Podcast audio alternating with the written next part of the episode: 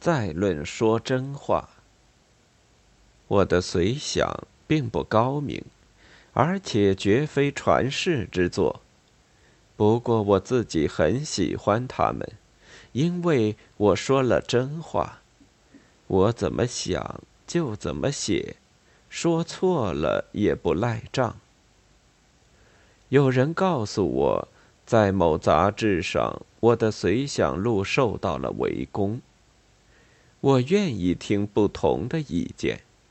就让人们点起火来烧毁我的随想吧，但真话却是烧不掉的。当然，是不是真话，不能由我一个人说了算，他至少总得经受时间的考验。三十年来，我写了不少废品，譬如上次提到的那篇散文。当时的劳动模范忽然当上了大官，很快就走向他的反面，既不劳动，又不模范，说假话，搞特权，干坏事，倒成了家常便饭。过去我写过多少豪言壮语，我当时是那样欢欣鼓舞。现在才知道，我受了骗，把谎话当做了真话。无情的时间对道明欺世的假话是不会宽容的。奇怪的是，今天还有人要求作家歌颂并不存在的功德。我见过一些永远正确的人，过去到处都有。他们时而指东，时而指西，让别人不断犯错误，他们自己永远当裁判官。他们今天夸这个人是大好人，明天又骂他是坏分子；过去辱骂他是叛徒，现在又尊敬他为烈士。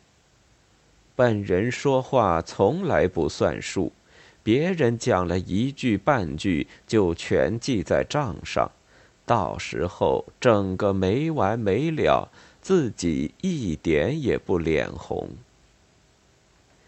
他们把自己当作机器，你装上什么唱片，他们就唱什么调子；你放上什么录音磁带，他们就哼什么歌曲。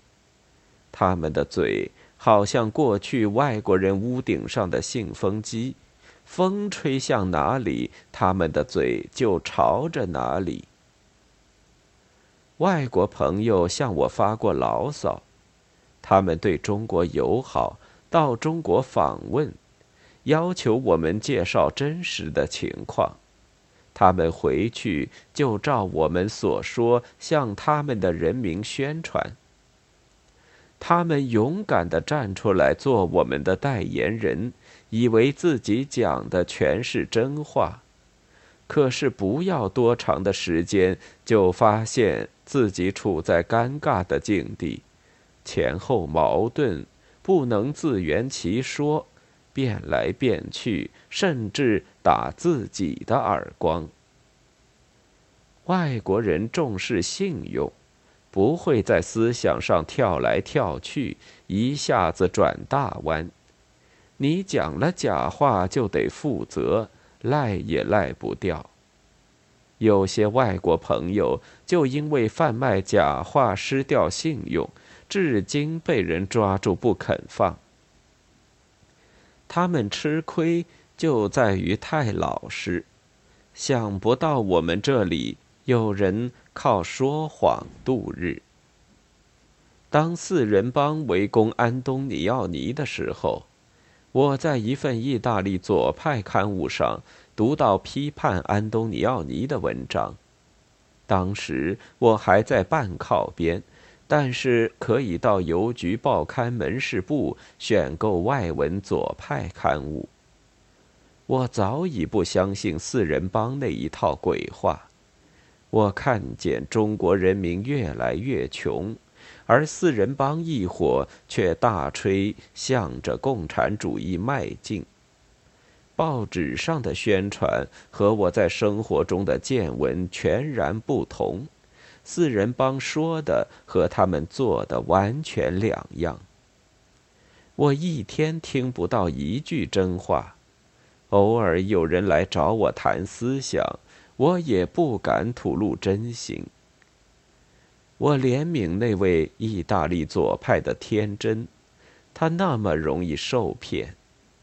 事情过了好几年，我不知道他今天是左还是右，也可能还有人揪住他不放松。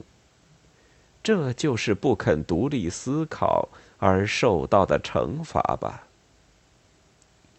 其实我自己也有更加惨痛的教训。一九五八年大刮浮夸风的时候，我不但相信各种豪言壮语，而且我也跟着别人说谎吹牛。我在一九五六年也曾发表杂文。鼓励人独立思考，可是第二年运动一来，几个熟人摔倒在地上，我也弃甲丢盔，自己缴了械，一直把那些杂感作为不可赦的罪行，从此就不以说假话为耻了。当然，这中间也有过反复的时候，我有脑子。我就会思索，有时我也忍不住吐露自己的想法。一九六二年，我在上海文艺界的一次会上发表了一篇讲话：作家的勇气和责任心。就只有那么一点点勇气和责任心，就只有三几十句真话。他们却成了我精神上的一个包袱，好些人拿了棍子等着我，姚文元便是其中之一。果然，文化大革命开始，我还在北京出席亚非作家紧急会议，上海作家协会的大厅里就贴出了“兴无灭资”的大字报。揭露我那篇反党发言。我回到上海，便诚惶诚恐的到作家协会学习。大字报一张接着一张，勒令我这样，勒令我那样，贴不到十张，我的公民权利就给剥夺干净了。那是一九六六年八九月发生的事。我当时的心境非常奇怪，我后来说我仿佛受了催眠术，也不一定很恰当。我脑子里好像只有一堆乱麻，我已无法独立思考，我只是感觉到自己背着一个沉重的罪的包袱掉到水里，我想救自己。可是越陷越深。脑子里没有是非真假的观念，只知道自己有罪，而且罪名越来越大，最后认为自己是不可救药的了，应当忍受种种灾难苦刑，只是为了开脱、挽救我的妻子儿女。造反派在批斗会上揭发编造我的罪行，无限上纲。我害怕极了。我起初还分辨几句，后来一律默认。那时我信神拜神，也迷信各种符咒。造反派批斗我的时候，经常骂一句：“休想捞稻草。”我抓住的唯一的稻草就是改造。我不仅把这个符咒挂在门上，还贴在我的心上。我决心认真的改造自己。我还记得，在我小的时候，每逢家里有人死亡，为了超度亡灵，请了和尚来诵经。在大厅上或者别的地方，就挂出十殿阎罗的画像。在像上，有罪的亡魂通过十个殿，受尽种种酷刑，最后转世为人。这是我儿童时代受到的教育。几十年后，它在我身上又起了作用。一九六六年下半年以后的三年中间，我就是这样的理解改造的。我准备给剖腹、挖心、上刀山、下油锅、受尽惩罚，最后喝迷魂汤，到阳世重新做人。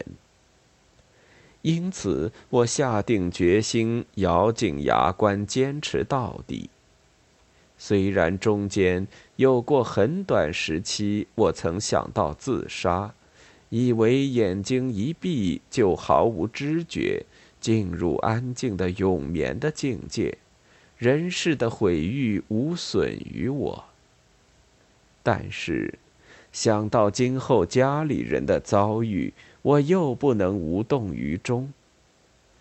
想了几次，我终于认识到，自杀是胆小的行为，自己忍受不了就让给亲人忍受，自己种的苦果却叫妻儿吃下，未免太不公道。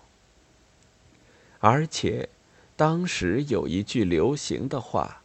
哪里摔倒，就在哪里站起来。我还痴心妄想在四人帮统治下面，忍受一切痛苦的摔倒的地方爬起来。那些时候，那些年，我就是在谎言中过日子，听假话，说假话。起初。把假话当作真理，后来逐渐认出了虚假。起初为了改造自己，后来为了保全自己。起初假话当真话说，后来假话当假话说。十年中间，我逐渐看清楚十座阎王殿的图像，一切。都是虚假，迷魂汤也失了效用。我的脑子清醒，我回头看背后的路，还能够分辨这些年我是怎样走过来的。我踏在脚下的是那么多的谎言，用鲜花装饰的谎言，哪怕。是给铺上千万朵鲜花，谎言也不会变成真理。这样一个浅显的道理，我为他却花费了很长的时间，付出了很高的代价。人只有讲真话，才能够认真的活下去。十月二日。